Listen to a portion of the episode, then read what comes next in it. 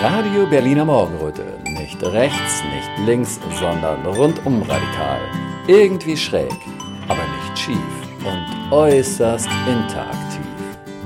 Als alle dachten, nichts geht mehr, kamen wir. Jetzt geht die Sonne auf und ein neuer Podcast bricht an. Radio Berliner Morgenröte Oliver Schindler ist jetzt verbunden mit Bastian Barocker in, na, wo bist du gerade, Bastian? In Pulo nahe der Ostsee.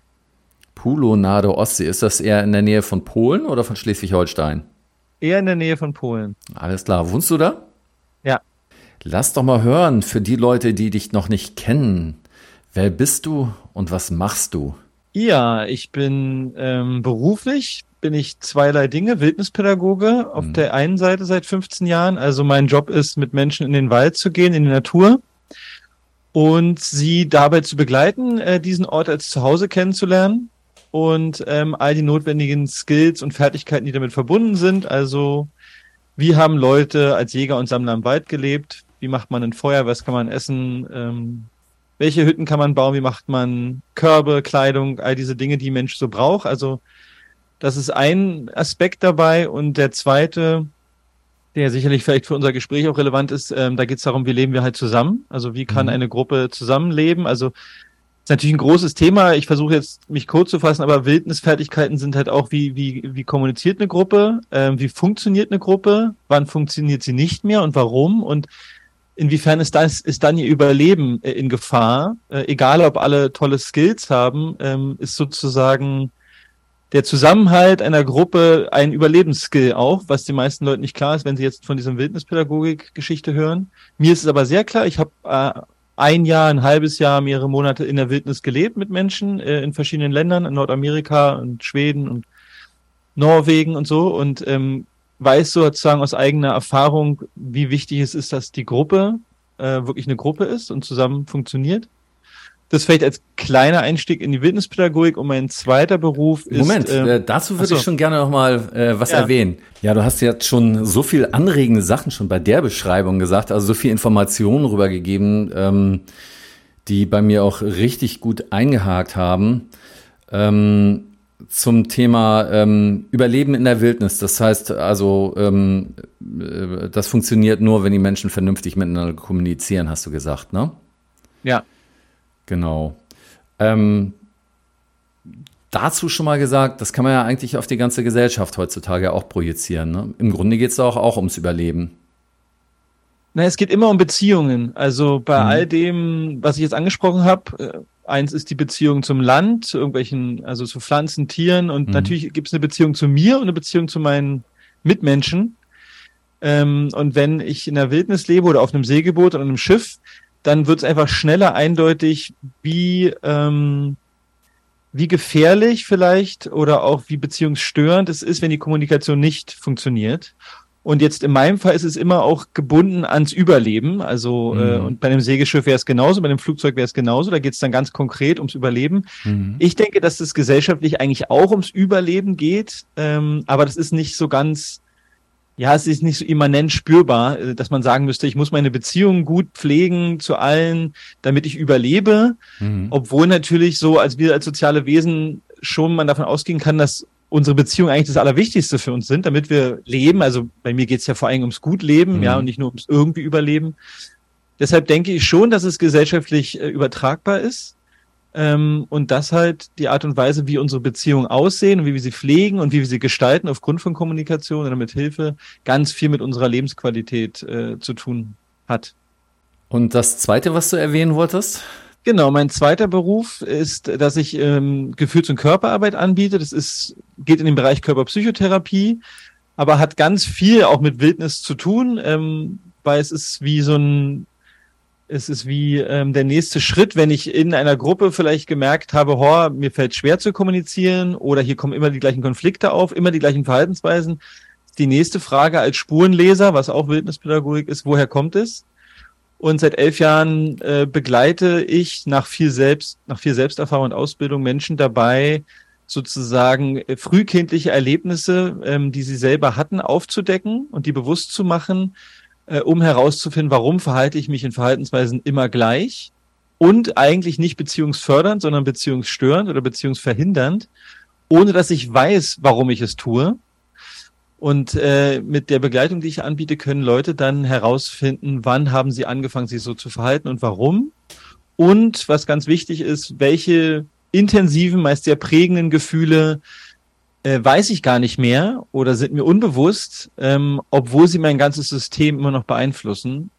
Und in einem langen Prozess, ähm, wo die Leute sehr viel Selbstverantwortung übernehmen und schauen, ähm, was sie entdecken wollen, ja, geht es dann darum, eigentlich diese eigenen Anteile, die aber abgespalten, dissoziiert, würde man in der Fachsprache sagen, sind, ähm, wieder aufzudecken und zu integrieren, sodass der Mensch ganz werden darf.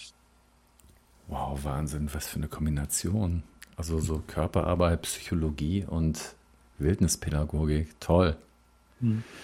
Ähm, wie hat denn das bei dir angefangen? Ähm, hattest du diese Interessen gleich, nachdem du von der Schule abgegangen bist? Oder hattest du erstmal andere Ziele? Wolltest du erstmal Betriebswirtschaftslehre studieren oder sowas in der Richtung?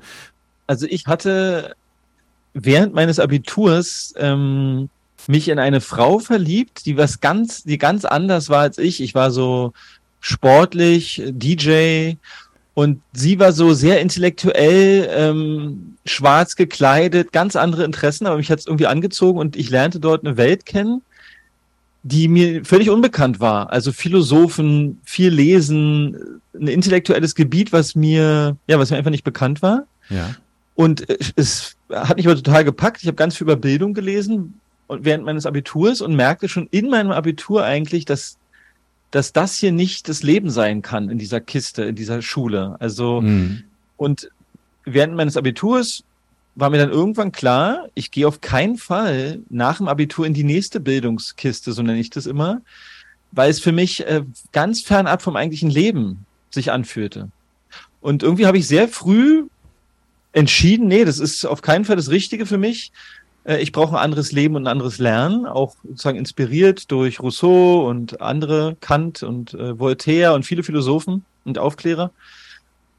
Äh, bin aber in Stadtmitte geboren, also Berlin äh, Mitte, Berlin Friedrichshain, Berlin Prenzlauer mhm. Berg. Also ich hatte jetzt nicht so viel mit Wildnis am Hut, obwohl es auch wild war zu den Zeiten noch. Ja, glaube äh, ich. Und ich glaube, ich habe ein gewisses Defizit aufgebaut, vielleicht auch an Naturbegegnung. Und ähm, da habe ich Zivildienst gemacht mit behinderten Kindern. Das war wunderschön äh, und habe da ganz viel über Beziehungen gelernt, ohne Wörter. Ich, die konnten fast alle nicht sprechen, aber ich habe sie trotzdem sehr lieb gehabt und sie mich. Und eines Tages, äh, ja, mit 20 Jahren habe ich dann gesagt, ich möchte lernen, wie man im Wald lebt. Ich weiß nicht mehr warum, habe das im Internet geguckt, da gab es noch nicht so viele Angebote. Habe gesagt, dass ich habe alle angeschrieben, gesagt, ich möchte es lernen, habe kein Geld, ich kann aber helfen. Und dann hat sich eine zurückgemeldet, eine Schule in Österreich, und hat gesagt, ja, du kannst bei uns Koch sein und gleichzeitig Wildnisskills lernen.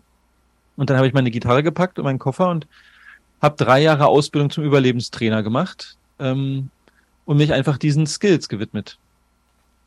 Also vom DJ über die Woman in Black zu Wildnispädagogik hin. So, und da warst du erst 20. Wow.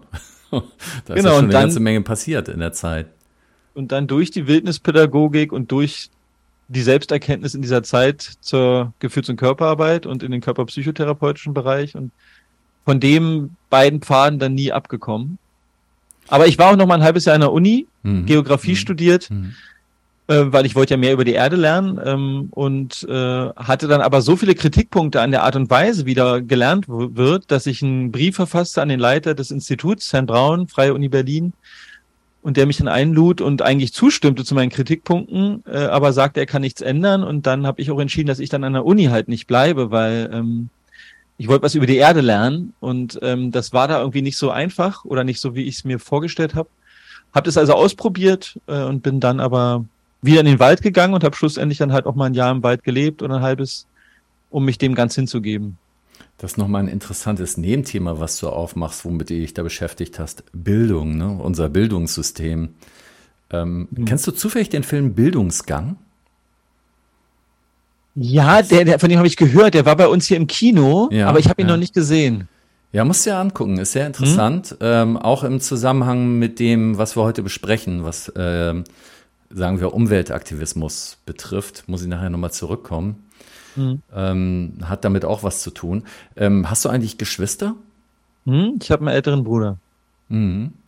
Und äh, ihr seid beide bei euren Eltern zusammen aufgewachsen noch, also normal Familie so. Und ähm, gibt es irgendwelche von diesen Fähigkeiten, die du jetzt hast, wo du sagst, da hast du von deinen Eltern so ein bisschen Grundlage auch mitbekommen oder sind die komplett anders? Also definitiv, weil das geht eigentlich gar nicht sozusagen. Ich würde äh, ich würde sagen, dass ich ähm, sowas hab wie, na, das wird schon irgendwie gehen, ich krieg das schon hin, äh, mhm. äh, so, ein, so ein gewisses Vertrauen. Ja. Ähm, das habe ich auf jeden Fall mitbekommen. Auch eine Anerkennung dessen, dass ich das schon machen kann. Also ich wurde, wurde nie stark für meinen Weg kritisiert, ja, ähm, ja. sondern ich habe äh, ich habe natürlich schon Zweifel erfahren, aber nie Abwertung auf eine ja, Art. Ja, ja, ja. Ähm, und sozusagen die ein Vertrauen in die eigenen Fähigkeiten, das ist was, was ich aus meinem Elternhaus mitbekommen habe, so nach dem Motto, ich werde das schon hinkriegen. Wenn ich mich ja. da reinfuchse, dann kriege ich das hin. Ich habe nicht sowas wie, ah, ich kann das eh nicht. Äh, das ist in mir nicht so stark, sondern ich habe eher sowas, das kriegst du schon irgendwie hin. Mhm. Äh, von, von, vom Familienhaus mitbekommen. Äh, so dass es sozusagen möglich war, zu sagen, meinen eigenen Weg da zu gehen, diese Fähigkeiten mitzunehmen und auch äh, vom Elternhaus her Unterstützung zu bekommen. Jetzt nicht nur, es war auch nicht einfach für Eltern zu sagen, boah, mein Sohn geht jetzt irgendwie ein Jahr in den Wald, obwohl alle studieren, aber wir haben es irgendwie hingekriegt, das auszuhandeln. Ähm, das ist sehr, sehr, sehr, sehr gut für mich gewesen. Da habt ihr dann auch schon Kommunikationsfertigkeiten genutzt, ne? Also die waren schon da. Die hast du auch aus der Familie dann mitbekommen, offensichtlich, oder? Ja, ich habe ja, also reden und diskutieren war auf jeden Fall großer Teil von meinem Familienleben, ja. Es gab wenig so, jetzt ist es einfach so, es gab schon auch, mhm. aber mein Vater besonders hat immer versucht zu diskutieren. Äh, das kommt aber, das geht weiter. Das ist mein Opa. Ja. War sozusagen, äh, hat Erzieherschülerin unterrichtet mhm. und irgendwann später war ich dann als unstudierter Lehrbeauftragter an der gleichen Schule, wo er mal war. Aha. Und mein anderer Opa war sehr philosophisch, äh, war Fotograf, war auch viel reisend. Also ganz viele Qualitäten finde ich jetzt, wenn ich weiter natürlich gucke, ähm, äh, in meinen o Opas wieder, auch in meiner Oma, die sehr mhm. belesen ist und irgendwie mit 95 sagt, sie will immer noch mehr lernen und sie ist neugierig. Also das, diese Qualitäten finden sich sozusagen im Familienstrang, ähm, wenn man danach halt sucht. Ja, ja. Ähm, bist du in der Schule dann, ich frage immer so gern, was mal Klassensprecher oder Schulsprecher oder sowas? Nee. Das nicht. Im nee. Grunde wird man das in dem Moment vermuten, jemand mit guten Kommunikationsfähigkeiten, dass der auch mal Klassensprecher ist. Hast du auch gar keinen Bock drauf gehabt? Nee, war für mich nie Teil, weil ich war, fand Schule ja nicht toll. Ich war ja. da wegen den Leuten, äh, habe Sport- und Englischabitur gemacht, um irgendwie durchzukommen, aber ich war froh, wenn ich weg bin. Ja. Äh, und ich war auch nicht so der Mensch, der in der Klasse wahnsinnig gut integriert mit allen zusammen mhm. war. Ich hatte ein paar Freunde und das war gut, aber Klassensprecher war überhaupt niemals in meinem Gedanken. Ja. ja, also Schule hatte ich, also nicht nur der Unterricht nicht so besonders interessiert, sondern auch das Außenrum, was für manche auch interessant ist. Da treffe ich zumindest meine Kumpels oder so oder Freunde zum Sozialisieren. Das war dann nicht so Thema. Doch, das Sozialisieren schon. Ja. Aber ich war da auch eher ein Außenseiter, würde mhm. ich sagen. Ähm, manche Fächer fand ich super. Ich war halt sportlich und habe Sportabitur mhm. gemacht mhm. und habe in im Englisch 1984 und Brave New World gelesen, was ich cool fand. Ja. Aber den Rest, äh, also wie viele Jahre und Stunden ich sozusagen da verbracht habe und einen Bruchteil davon fand ich wirklich interessant. 1984 und Brave New World hast du gelesen. Ja. Ja, dann bist du ja gewarnt gewesen, dann, als es dann irgendwann soweit war, ne? Ja. Wie alt warst du, als das losging im Jahr 2020? Mm, naja, äh, Simons, äh, Simon, Gott, vor drei Jahren, ich bin jetzt fast 40, also 36, 37. Ach so, dann sind er zwischenzeit 16 Jahre vergangen, ne? Also, genau. Also wo du dich weiterentwickelt hast, deine äh, Fertigkeiten in Wildnispädagogik, aber auch in ähm, Körperarbeit und so, ne? Gefühls- und Körperarbeit, ja. Mhm, Gefühls- und Körperarbeit, genau. Das hattest du also inzwischen schon entwickelt. So, und dann kam das Jahr 2020. Warst du irgendwie schon intuitiv vorgewarnt? Hast du schon irgendwie so eine Ahnung gehabt, jetzt passiert demnächst was, so wie manche andere auch?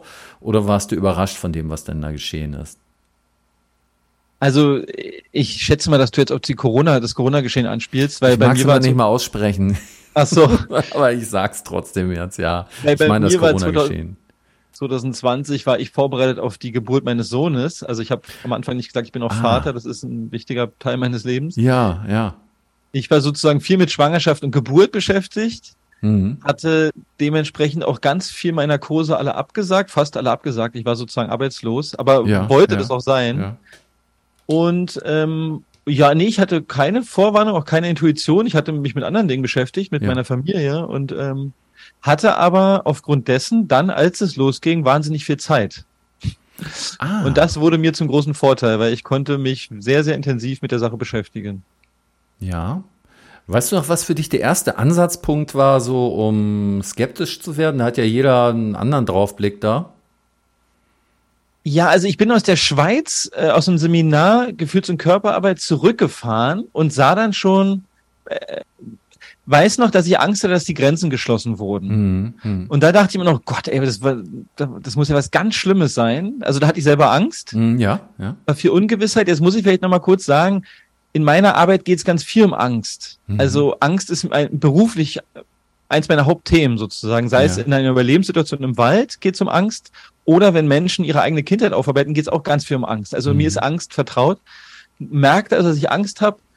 Äh, und dann war ich zu Hause und ähm, ich glaube, mein Einstieg war Wolfgang Wodak, wo er noch beim Monitor, dieser erste, äh, eher so mit schwarzem Hintergrund, wo er noch was sagen konnte, durfte das hatte ich dann gehört und dann fing ich an, eigentlich den Faden aufzunehmen und vor allen Dingen international äh, mich mhm. zu belesen und zu behören, weil ich sehr gut Englisch spreche, konnte ich relativ schnell äh, international nach äh, recherchieren, was für Meinungen es jetzt eigentlich gibt. Mhm. Und habe dann jeden Tag, äh, während meine Frau noch schlief oder so, zwei Stunden morgens verbracht und habe wirklich jeden Tag zwei Stunden mindestens Corona-Recherche betrieben und habe dann irgendwann äh, hier in meinem Winkel, in meinem Feld ähm, im April dann, glaube ich, oder März den ersten Artikel verfasst. Äh, einfach um zu, also, weil ich habe ja auch viele ältere Leute, um zu sagen, ähm, also hier gibt's auf jeden Fall eine zweite Meinung. Mhm. Äh, und dann, ja, habe ich eigentlich aus Notwehr, äh, und das ist ja immer noch so, äh, journalistische Arbeit betrieben, die überhaupt nicht mein Fach ist, aber die ich als wichtig empfand und weil ich aus meinem beruflichen her wusste, dass wenn jemand in einer Notsituation Menschen Angst macht, ist er entweder nicht vom Fach, das gilt aber für viele Notsituationen, das mhm. macht ein Notarzt nicht anders als jetzt wie ich ein Witnesspädagoge mhm. in einer Notsituation, mhm.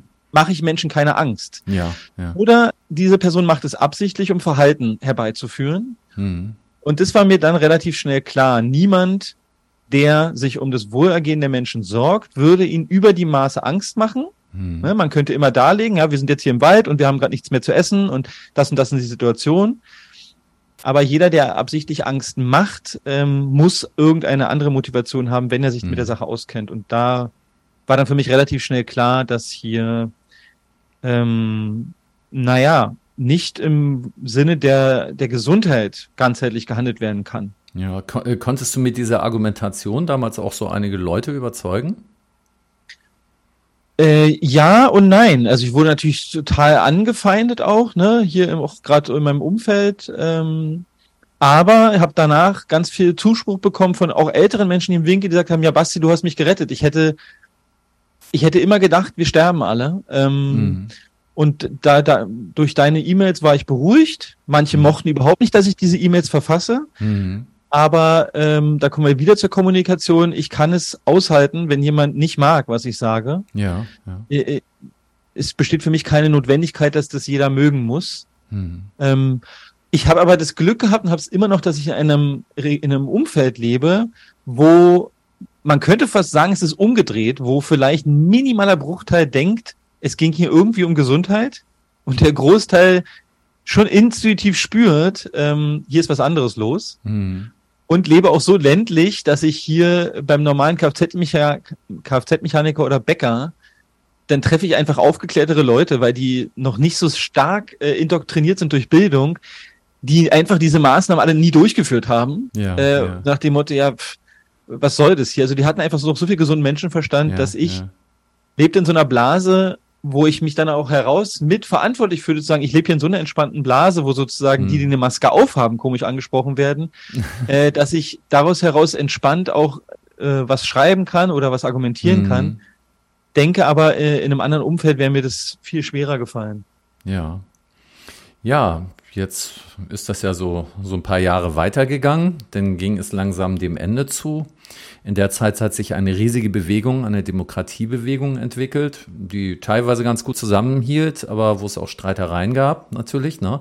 Da haben wir wieder das Thema Kommunikation. Dann ging das Ganze zu Ende und in andere Themen über.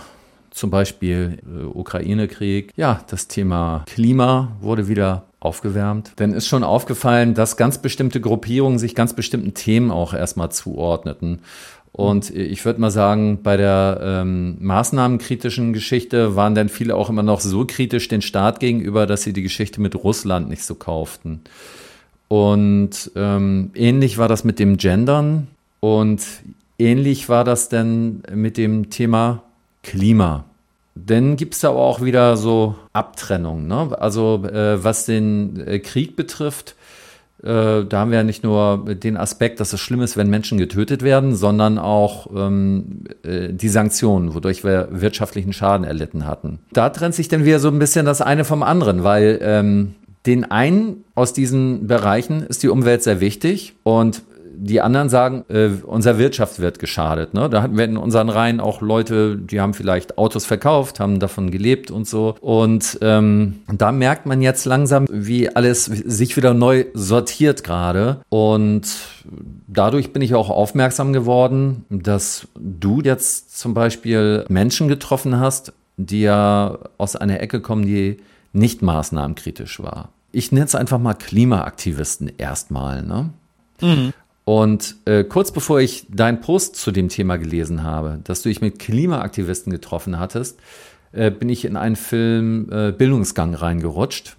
Ein ganz toller Film war das gewesen über, über das Thema Bildung von jungen, engagierten Menschen, die im Jahr 2018, glaube ich, in Stuttgart eine Performance gemacht hatten, auch zum Thema Bildung. Da hatten die dann so eine sehr klaustrophobische Situation hergestellt äh, so kleine Hütten mit ähm, durchsichtiger Folie umhüllt. Die äh, Schüler werden von den Lehrern da reingeführt und sozusagen mit Papier überhäuft. Und die Lehrer waren in Schutzanzügen und hatten Masken getragen. Das war 2018. Und das mhm. sollte halt dieses Unpersönliche darstellen. Und als ich den Film gesehen habe, habe ich gedacht, wow, das erinnert mich ja so extrem an diese Corona-Szenerie. Das Krasse ist eben gewesen, dass diese jungen Menschen, die das auf die Art und Weise dargestellt haben und die diese, diese Maske und diesen Schutzanzug als Symbol dafür benutzt hatten, für, für das Unpersönliche, Unmenschliche, tatsächlich es zwei Jahre später eingekauft haben als äh, Symbol der Solidarität. Dann sind wir nachher mit dem Regisseur ins Gespräch gekommen.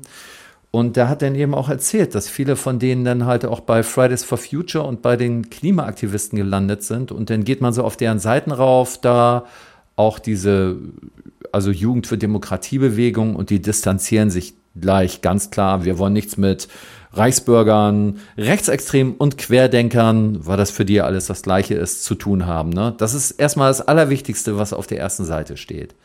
Mhm. So, und jetzt haben wir ja Leute wie dich und auch noch andere Leute, auch wie mich, denen die Umwelt sehr wichtig ist und die sagen, Mensch, wir müssen doch irgendwie ins Gespräch kommen miteinander. Wir wollen doch eigentlich das Gleiche. Das muss doch irgendwie hinzukriegen sein. Genau, und ein paar Tage später sehe ich dann deinen Post. Du hast mit den Leuten geredet und ich war so dankbar und deswegen mhm. sitzen wir jetzt hier und sprechen miteinander. Mhm. Genau. Kannst du mal ein bisschen was davon erzählen, wie sich das entwickelt hat? Also gerne, ja. Ich ähm, ich habe ja durch meine Arbeit äh, Kontakt mit vielen Menschen und die müssen bei Corona gar nicht meine Meinung haben. So mhm. völlig okay. Ja, ja. Und ähm, habe einfach auch junge Menschen begleitet schon in Wildnisarbeit oder kenne die persönlich äh, und finde die toll. Äh, und die sind hier in meinem Umfeld. Und wir merkten dann so gegenseitig, dass wir bei Klima eine ganz verschiedene Meinung haben. Mhm. Äh, aber hatten auch nicht wirklich Zeit und dann über übers Telefon mit irgendwelchen Quellen ist das alles irgendwie nicht nicht nicht schön. Und dann stellten so ein Freund von mir sozusagen, aber der ist wirklich dann, der ist ja 18 Jahre jünger als ich wahrscheinlich oder 15, und ich, wir sagten dann so, hey, wir müssen uns einfach zusammensetzen. Wir müssen uns einfach zusammensetzen.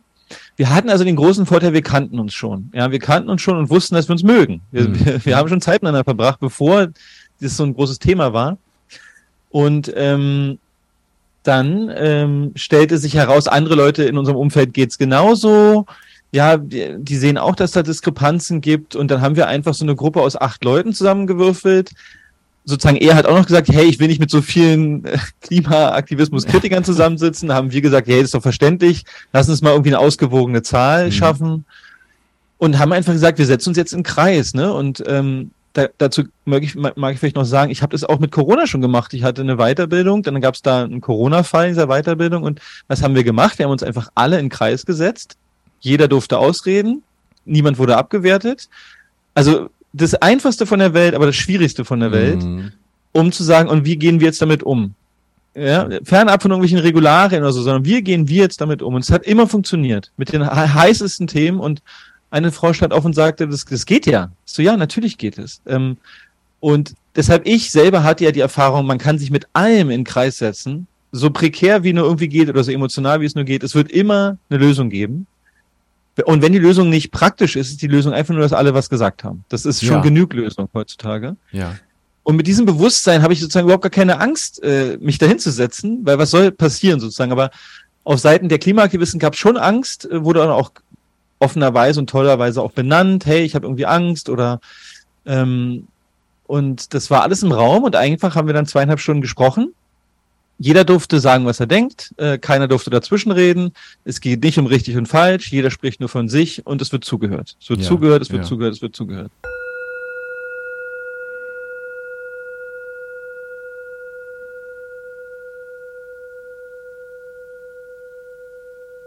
Hallo ihr Lieben. Kurz mal was zum Thema Spenden und finanzielle Transparenz. Seit unserem Start Anfang 2022 konnte ich RBM noch gut Vollzeit machen, da ich 15 Monate Krankengeld bekam. Das war eine schöne Zeit. Durch ein paar Spenden und manch großartige technische Unterstützung von RBM-Freunden hatte das gut funktioniert. Inzwischen bin ich aber arbeitslos und muss mich perspektivisch bemühen, von dem, was ich tue, leben zu können. Aber auch da besteht kein extremer Druck. Durch Routine kann ich jetzt flotter arbeiten und wenn alles gut läuft, RBM, mein Herzensprojekt, weiter betreiben, auch wenn ich woanders mein Geld verdienen muss. Das ist auch okay. Was ich schön fände, wäre aber, wenn ich zumindest die Kosten, die ich durch technische Geräte, Webspace-Betreuung und bezahlte Webadresse habe, wieder reinkriegen würde. Da würde ich mich freuen, wenn du zwischendurch mal an mich denkst und ein wenig was spendest. Muss nicht viel sein. Wenn 80 Leute pro Monat 3 Euro geben würden, dann passt das schon. Wenn es bedeutend mehr wäre, müsste ich das sowieso wieder ans Amt abgeben. Aber möchtet ihr trotzdem einen größeren Betrag spenden? Dann schaut doch mal auf den Crowdfunding-Seiten von Menschlich Werte schaffen nach. Genossenschaftsläden, Ärztehäuser, freie Schulen und vieles mehr. Da helft ihr mit eurem Geld, eine neue Gesellschaft aufzubauen. Und das hat doch erstmal Priorität, oder? Denn ich möchte für mich und meinen Nachwuchs gerne in einer menschlicheren Gesellschaft leben. Spendet größere Beträge also dorthin. Und denkt auch mal an die Solawi nördlich von Berlin, also Grand Elysée. Und denkt auch an unsere Musiker und sonstige Künstler, die an vielen Stellen Auftrittsverbot haben und nicht reingelassen werden. Lasst uns füreinander da sein.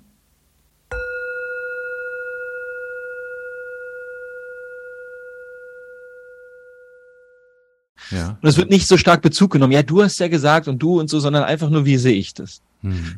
Und das haben wir gemacht. Es hat lange gedauert, bis diesen Termin dann stattfand. Ähm, alle waren dabei. Äh, und das, was da passiert ist, ist natürlich vertraulich. Deswegen kann ich nur so über die Qualität mhm. der Unterhaltung sprechen. Mhm. Aber äh, es ist einfach ganz klar. Es, ähm, jeder hat dazu einen Standpunkt und schon auch gerade auf Seiten der Klimaaktivisten viel Angst. Ja. Ähm, und aber an sich auch im Kern ja der Wunsch, sich um die Erde zu kümmern und was Gutes zu tun. Ja, deswegen mag ich auch Klimakleber und ich mag diese ganzen abwehrenden Begriffe überhaupt nicht. Mhm, mhm. Weil ähm, bevor ich jemanden nicht kenne, kann ich ihn nicht bewerten und schon gar nicht mit irgendwelchen Namen überziehen. Das ist für mich alles äh, hinderliche Kommunikation, die Person abwertet. Und gerade wer bei Corona ein Kritiker war, weiß, wie es sich anfühlt und sollte doch im besten Fall nicht das gleiche Verhalten wiederholen, was ihm selber geschadet hat. Das, das möchte ich bitte an der Stelle auch nochmal unterstreichen. Also mhm. ich finde, das ist ein ganz wichtiger Aspekt, weil ich hatte das dann auch verfolgt, ähm, dass äh, aus unserer Ecke in unseren Chats bei den äh, maßnahmenkritischen Leuten, die haben über die Klimaaktivisten wirklich genauso geredet, wie vorher über sie geredet wurde. Ne? Und mhm. ähm, das hat schon ein bisschen wehgetan. Aber ähm, jetzt möchte ich an der Stelle auch sagen, das geht auch nicht darum, das zu verurteilen. Ne? Also wir müssen uns jetzt auch nicht hinsetzen und sagen, du, du, du, ähm, wie könnt ihr das nur? Ne? Da, da steckt ja auch etwas hinter. Da sind ja auch ähm, ja, Jahre von Kränkungen dahinter. Ne? Und ähm, da hatten auch nicht alle die Möglichkeit, damit adäquat umzugehen, Mittel und Wege zu finden, um das emotional zu verarbeiten. Da ist ja mhm. wahnsinnig viel bei vielen Menschen hängen geblieben. Und ähm, ich denke mal, da kam das dann auf diese Art und Weise raus, dass die jetzt das einfach so verarbeitet haben, indem sie es irgendwie an die Klimaaktivisten weitergegeben haben und dieselben Ausdrücke benutzt hatten. Wie bei uns Corona-Leugner ist das da halt Klimakleber, ne? Mhm. Ja. Also es ist verständlich, ja, ähm, wenn ich selber gekränkt wurde, das ist aber, jetzt sind wir sozusagen im generationsübergreifenden Trauma, wenn ich selber geschlagen mhm. wurde, wenn ich selber gedemütigt wurde, ja. dann werde ich das wieder ausagieren, wenn ich es mir nicht angucke. Ähm, und es ist auch verständlich, wenn ich, wenn ich äh, sozusagen so diffamiert wurde, dass ich mich über einen anderes Objekt freue oder Subjekt, an, an dem ich das ausagieren darf. Das ist ja. jetzt keine ungewöhnliche Verhaltensweise, wenn halt kein Rahmen da ist, dass ich meiner Kränkung wirklich Raum gegeben habe. Wenn ich mal heulend da sitzen durfte und sagen konnte, ey Mann, ich wurde so schlecht behandelt, ich wurde so diffamiert, ich wurde so mhm. beleidigt, mhm. das hat mich so stark getroffen. Aber da sind wir bei meiner Arbeit, ja, wenn dieser Schmerz unverarbeitet im Körper bleibt und im Bewusstsein, ähm, und da halt im Unbewussten, dann werde ich ihn wieder ausagieren. Werde ich einfach wiederholen, was mir passiert ist. Und es ist halt auch eine hohe Kunst, deswegen ist es kein Vorwurf, eine hohe Kunst, sozusagen sich einen Raum zu schaffen, wo ich mir ja dem bewusst werden kann, was mir passiert ist, damit ich es nicht weitergebe. Es ist jetzt erstmal formal einfacher, das die Verhaltensweise an anderen an andere weiterzugeben und mich auch so zu verhalten. Ähm, mhm. Und da, das ist gesellschaftlich auch überhaupt gar, gar, nicht, gar nicht anerkannt oder gesellschaftlich ein Thema zu sagen, ja, äh, wir brauchen jetzt Räume, wo unser Schmerz Platz haben darf. Ja, das ist, äh, da springen ganz viele weg, äh, weil sie auch davor Angst haben. Ist auch okay, aber äh, erlebe ich einfach seit so vielen Jahren, dass das, es gibt nur sehr wenige Menschen, die bereit sind, äh, sich dem eigenen Schmerz zuzuwenden, mh, mm, damit sie halt nicht ihre Verhaltensweisen wiederholen. Also ich finde, für mich ist immer eine ganz gute Motivation so eine gewisse Form von Trotz. Weil ich weiß genau, wenn wir uns miteinander streiten, dann gibt es einen lachenden Dritten. Ähm, ich glaube, viele sind sich das, äh, dessen auch inzwischen bewusst geworden. Ne? Und ähm, das ist meine Haupttriebfeder. Wir können in diesem Streit gegeneinander nicht gewinnen. Da kann man vielleicht mal eine kurzfristige Befriedigung kriegen, weil mal jemand eins ausgewischt hat. Ne? Aber am Grunde, im Grunde hängen wir da alle dann an den Strippen von irgendwelchen Leuten darüber, die sich darüber freuen, dass wir uns gegenseitig äh, fertig machen und die derweil ähm, ihre Agenda durchziehen können. Aber es gibt einen lachenden Dritten einfach. Und ich muss sagen, in dem Moment, wo die uns Corona-Leugner nennen, gibt es einen lachenden Dritten. In dem Moment, wo wir zu den Klimakleber sagen und irgendwelche Sachen posten, wo wir dann äh, sie verhöhnen, während sie mit einem Auto weggeschoben werden oder irgendwelche Bilder gepostet werden, wie einer vom Hund angepinkelt wird oder sowas in der Richtung. Ne? Diese ganzen Sachen, ne? das ist alles so, das, das wollen sie alles. Da können wir uns gegenseitig fertig machen, da können wir unmenschlich miteinander sein, mit einer gewissen Art von Humor dann auch noch. Ne? Aber es ist ja im Grunde destruktiv einfach. Dieses, ich sehe es richtig vor mir, wie die sich alle miteinander kappeln da und daneben steht einer und äh, manikürt sich noch die Fingernägel und sein Konto wird immer voller, ne? Ja, und auch wenn es diesen dritten nicht gäbe, wäre es schlimm genug. Ja. Also äh, die gegenseitige Entmenschlichung ist ja per se nicht sehr beziehungsfördernd.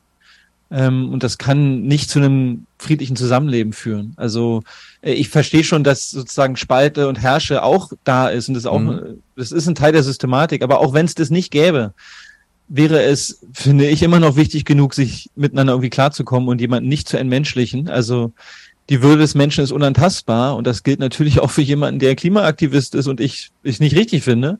Aber äh, das steht ja über allem. Und vielleicht nochmal zurück zu meiner Runde da, ähm, mhm. war es halt einfach so, dass wir uns als Menschen kannten und schätzten. Mhm. Und ich glaube, das hat uns den Boden bereitet zu sagen, ich sehe es komplett anders. Und ähm, es durfte da auch Wut hochkommen und Ärger und sagen, hey, wie kannst du nur über Greta Thunberg so sprechen? ähm, und und ja. ähm, oder so, also ja. oder auf der anderen Seite, wie kannst du nur so leichtgläubig sein und denken, dass die nur das Gute wollen? Ja, es konnte überall Empörung äh, auftreten, keiner war besser als der andere oder schlechter. Ja. Und ähm, jeder aber, und das ist natürlich auch Teil meiner Arbeit, jede Verhaltensweise, jedes, jedes Weltbild ist, wenn man die Geschichte der Person kennt, schlüssig. Ja. Jede. Ja. Jede, jede, jede. Und wer nicht bereit ist, eine Verhaltensweise von jemand anderem als für sich erstmal schlüssig anzuerkennen und für diese Person, der kann ihr auch nicht zuhören. Äh, mhm. Und dann ist eigentlich nicht mehr der Punkt da, wo Dialog möglich ist.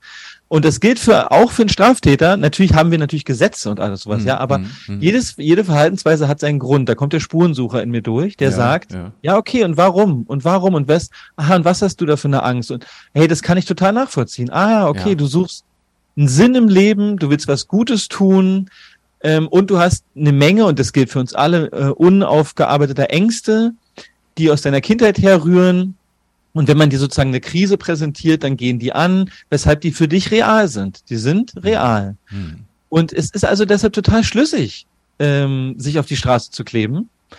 Und äh, das durfte alles gesagt werden und es durfte aber auch kritisch gesagt haben, hey, wie viel IPCC-Berichte hast du gelesen? Oder ähm, wie ist es mit Wolkenbildung und Sonne und deren Einfluss im IPCC-Bericht? Also es gab auch sowas, ja. Und Kannst du mal kurz äh, erläutern, was IPCC ist? Also IPCC ist ja ein internationaler Rat für die Klimawandelforschung, äh, mhm. Klimafolgenforschung, mhm. der sozusagen die Institution ist. Äh, International Panel, äh, Panel for Climate Change. und dann fehlt mir das letzte. Climate Change, genau.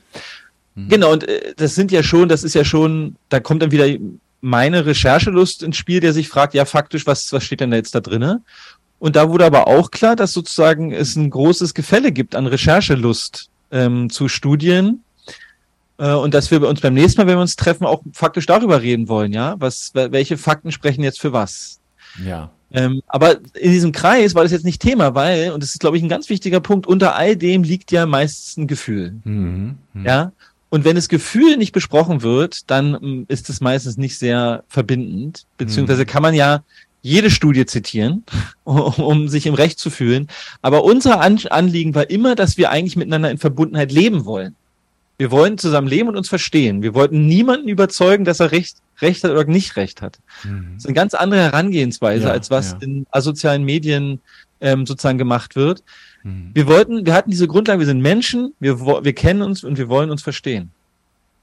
Und das ist aber eigentlich auch die Grundvoraussetzung für Dialog. Also äh, anders wird schwierig. Mhm. Und deshalb durfte dann, es durfte geweint werden, es war viel los. Ähm, und nach zweieinhalb Stunden standen alle auf, haben sich umarmt, ähm, auch Leute, die sich nicht kannten vorher, und haben gesagt, es hat, es hat mir gut getan, weil ähm, natürlich möchte einfach jeder, der ein besonderes Anliegen hat, auch ein Klimaaktivist oder auch jemanden, der gegen die Klimaaktivisten ist, möchte mit seinem Anliegen gehört sein. Möchte einfach, ja. dass Menschen hören, was er denkt und fühlt.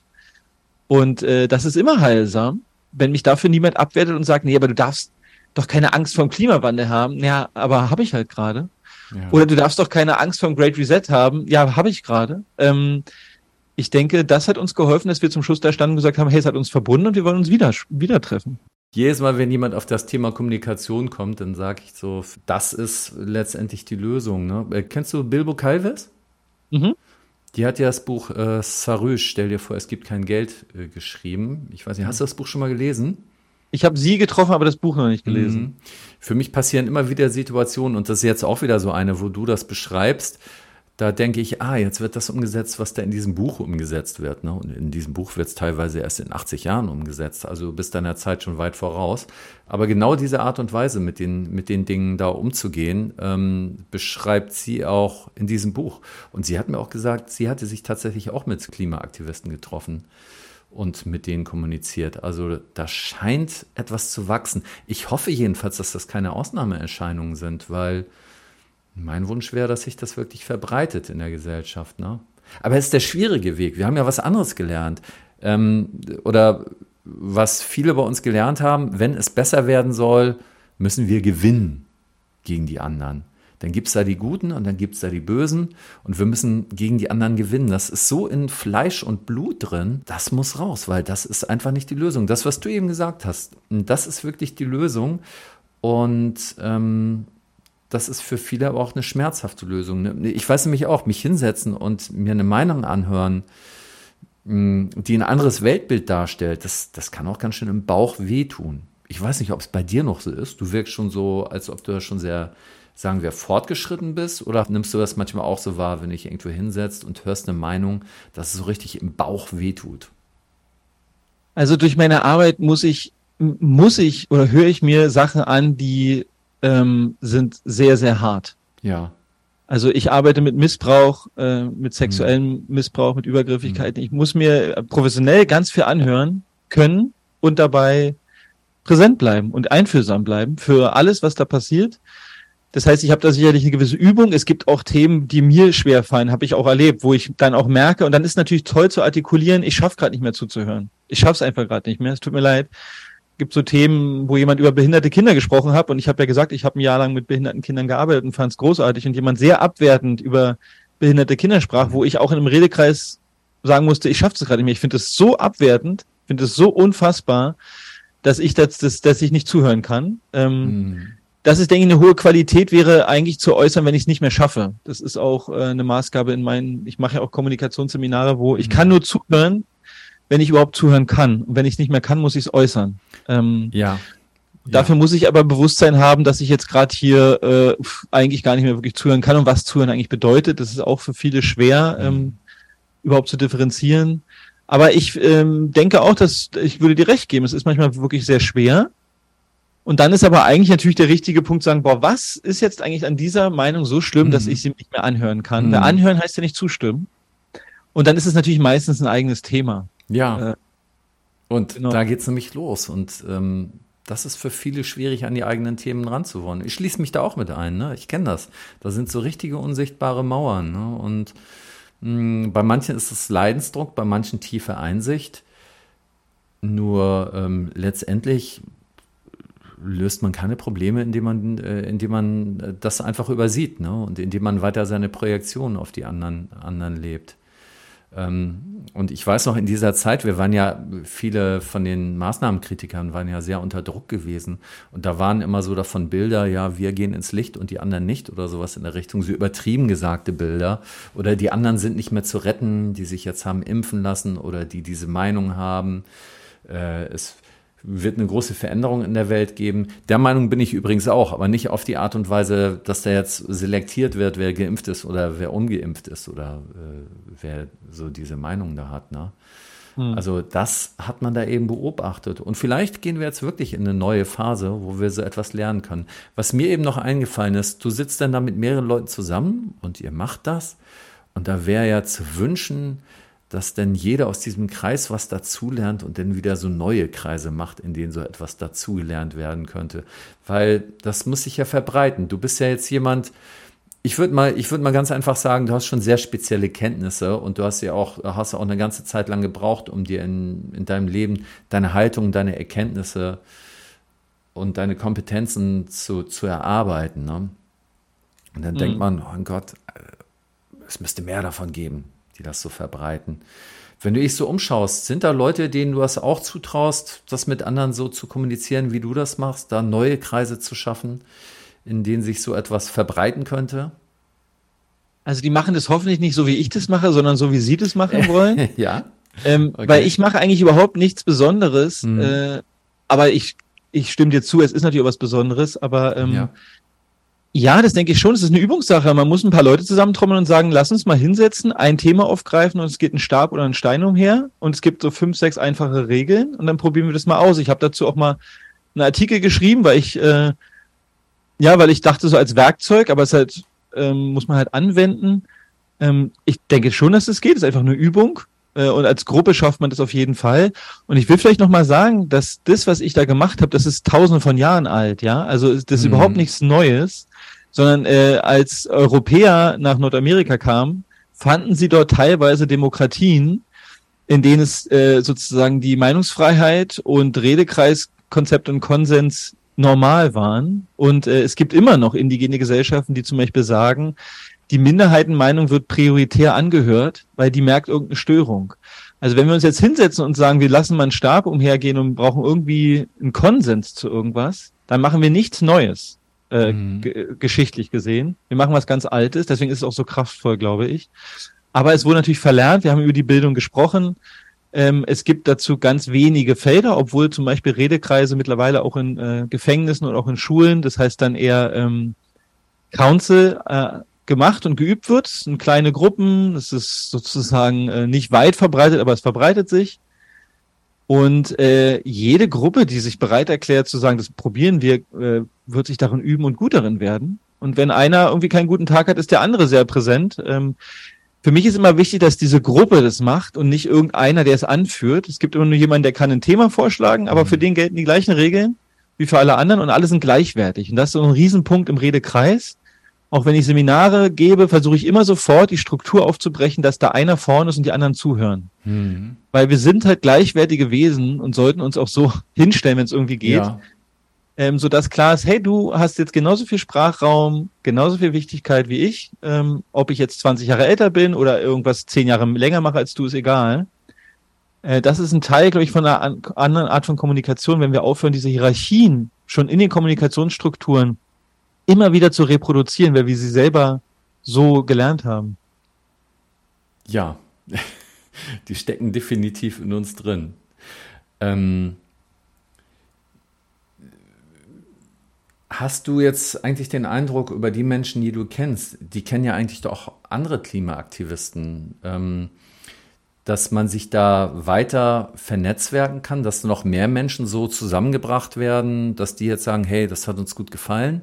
Wir reden mal mit anderen Klimaaktivisten. Vielleicht können wir die davon überzeugen, dass sie sich mal mit anderen Leuten von äh, Klimaaktivisten, Kritikern zusammensetzen und auf diese Art und Weise das mal ausprobieren. Ist das etwas, wo du sagen würdest, okay, muss jetzt jeder selber so entscheiden, wie er damit umgeht? Oder ist das etwas, wo du sagst, ja, ich gehe mal auf die zu und schlag denen das vor, dass, dass die das mal machen?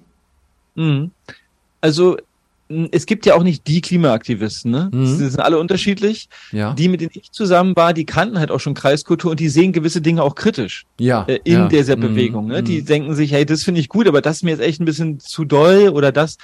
Also da denke ich, sollten wir auch differenziert sein. Es gibt auch nicht den Corona-Maßnahmen-Kritiker. Ja, es gibt einfach Menschen, die eine Meinung haben. Mhm. Und die, die bei, mit denen ich jetzt zu tun hatte, die fanden, das müsste eigentlich viel mehr gemacht werden. Und es müsste sozusagen Teil, die haben ja auch sozusagen, die haben ja so Trainingscamps und Camps, um äh, diesen Klimaaktivismus vorzubereiten oder sich auszutauschen, äh, wo einer von denen meint, das trage ich da mal hin und da mal rein als Vorschlag.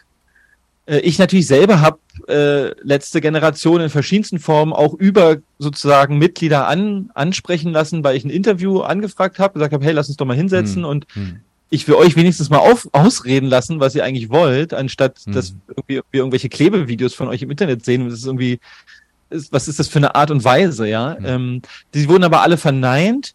Aber die Menschen, die jetzt, ähm, oder nicht geantwortet, äh, die Menschen, mit denen ich diese Kreise gemacht habe, die finden das toll, weil die finden Kreiskultur themenunabhängig toll, die denken, dass mhm. es gut ist und hatten auch den Wunsch, das äh, weiterzutragen in die Kreise.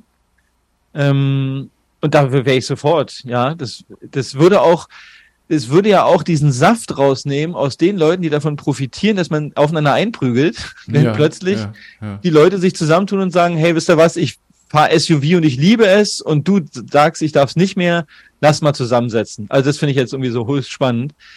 Äh, und dann würden wir natürlich was ganz anderes vorleben. Das ist so meine Vision, mhm. dass sozusagen es dann eigentlich eine Dialogkultur und Kreise geben könnte und die Leute nur noch lachen über diesen Versuch, äh, uns so gegenseitig gegeneinander aufzustacheln und zu sagen, ja, äh, ihr könnt da gerne euren Versuch starten, wir, wir reden hier miteinander. Ähm, ja. Und es als das zu betiteln, was es ist, nämlich eine tolle asoziale Art und Weise, die wir Menschen so nicht brauchen eigentlich und auch in der Lage sind zu ganz anderen Dingen. Ja, also ich gehe fest mhm. davon aus und es ist meine Erfahrung, dass wir in der Lage sind, so unterschiedlich wir sind, gemeinsam einen Weg zu finden, miteinander klarzukommen. Das kann auch bedeuten, du siehst es völlig anders, ich sehe es völlig anders, wir können es jetzt nicht lösen. Schön, dass wir uns ausgesprochen haben. Und ich bin halt der Meinung, dass, dass es Zeit ist, dass das Aufmerksamkeit bekommt, so eine Art mhm. miteinander umzugehen und nicht einfach äh, dieses, ähm, was wir schon besprochen haben, kurze Ausschnitte, ohne Leute zu kennen, sie bewerten, sie beurteilen und nächstes. Und genau. äh, das, genau. das ist einfach nicht menschlich. Ja, auf die Art und Weise generiert man natürlich im, im Netz auch Klicks, ne, durch so etwas. Ne? Da wird ja das Sensationsding da im Kopf ab, äh, angesprochen. Aber sag mal, wie ist denn das mit denen? Jetzt würde ich aus meiner persönlichen Erfahrung heraus sagen, die haben jetzt mit dir gesprochen, die geben das vor den anderen zu und die anderen sagen, hey, ihr seid rechtsoffen. Also weiß ja, was ich meine. Also die sind ja, die sind ja stark gefährdet, da ähm, geframed zu werden in, in dem Moment. Alles, was bisher passiert ist, was wir so gesehen, erlebt haben, deutet ja darauf hin, dass sie das gar nicht so offen sagen können, dass sie mit dir geredet haben oder mit wem sie ja geredet haben. Ich weiß natürlich nicht, an wen sie das tragen und ob da hm. mein Name fällt, ja. Hm. Äh, aber wir haben das, den Vorteil, dass wir uns kennen und schätzen ähm, und ich glaube, dass es ihnen auch hart auffallen würde, wenn sie deshalb diffamiert werden. Aber das ist jetzt dann ihr Thema. Dann, ja. ne, das, das habe ich Ihnen auch vorher gesagt. Äh, ihr müsst euch dann auch überlegen, so, weil in was für Zeiten wir leben. Und da muss man dann selber sein Standing abfragen und mm. sich mhm. überlegen, okay, wo stehe ich und kann ich, mm. kann ich das mhm. verkraften oder nicht? Ja. Und dann ganz ehrlich sein, ich verkraft's nicht, ich will nicht, das will ich mir nicht antun, äh, dann mache ich es nicht. Mm. Oder zu sagen, nee, also wenn ich dafür jetzt diffamiert werde, dann ist irgendwas schief bei denen, die mich diffamieren, ja, nicht bei mir. Genau. Äh, das ist dann, glaube ich, eine persönliche Entscheidung, aber ich gebe dir recht, dass da eine Gefahr ist. Ähm, gut, aber ich meine, mit dieser Gefahr muss man halt leben, wenn man genau. was tut, was die Mehrheit nicht, nicht gut findet. Äh, das ist im Leben dann immer so. Das ist eigentlich eine schöne, schöne Herausforderung, so erwachsen zu werden und sich zu fragen, ja, äh, stehe ich jetzt dazu, dass ich im Dialog mit dem und dem Menschen bin mhm. oder will ich das verheimlichen? Mhm. Genau, genau. Vollkommen richtig. Das haben wir innerhalb der, unserer äh, Bewegung ja auch häufig gehabt weil wir uns ja auch teilweise haben unter Druck setzen lassen, mit wem man redet und wen nicht. Und na, so Querdenker bin ich ja jetzt nun auch wieder nicht. Oder ähm, also da wirklich sich selbst, äh, bei sich selbst zu gucken, ne? wie ist da mein eigener Standpunkt? Wo stehe ich? Also erstmal danke für diesen Einblick. Ich hoffe, das wird Vorbild und für viele andere und bringt manche zum Nachdenken darüber, wie sie mit diesem Thema umgehen und wenn sie jetzt ins Netz gehen, wie sie da auch darauf reagieren, wenn andere lächerlich gemacht werden oder wenn sie irgendjemanden kennen, der jetzt sagt, oh, guck mal, Klimakläger wird irgendwie gerade verprügelt oder so, ne? Ähm, da vielleicht auch nicht zu schweigen, so, sondern auch da mal mit ins Gespräch zu gehen auf dieser Ebene. Ähm, mhm. Kann man nur empfehlen, weil, äh, weil das der Weg ist, wie wir, wie wir eine bessere Gesellschaft hinkriegen. Also nichts anderes ist das. Wir werden uns nicht irgendwie äh, abschotten können von der Gesellschaft, nur mit gleichdenkenden Menschen und denken, das ist die Lösung. Ne? Also Parallelgesellschaft. Ähm, und das ist im Moment auch gar nicht nötig. Du hast in Berlin noch was vor in nächster Zeit, ne? Genau, also ich werde ab äh, Oktober, November in Berlin ein mal oder ja, vielleicht einmal im Monat äh, Interviews drehen wollen mhm. mit interessanten Menschen, vielleicht auch mit Klimaaktivisten, würde mich total freuen. Ja, ja. Ähm, und sucht dafür eine Räumlichkeit. Falls das jetzt jemand hört, ähm, kann er mir eine Mail schreiben, info at bastian-barucker.de. Wir suchen einen Raum, wo wir einen ganzen Tag drehen können, halbwegs zentral gelegen, schön mit Holz und Pflanzen wäre nett, dass es ein bisschen natürlich wirkt wo wir äh, ja, relevante Gespräche aufzeichnen können, die dann der Öffentlichkeit zur Verfügung stehen. Super, da wollen wir hoffen, dass wir da was finden. Ach, ich bin sicher, da wird sich was finden. Schon jetzt nach der Ansage, die du gemacht hast, dich auch mal persönlich kennenzulernen, das wird doch für die meisten der Hammer sein. okay, ja, dann bedanke ich mich ganz herzlich für dieses Gespräch, Bastian, und äh, würde mich freuen, wenn wir uns auch mal persönlich sehen können, wenn du in Berlin bist. Ja, würde mich auch. Bis dann. Danke dir und bis bald.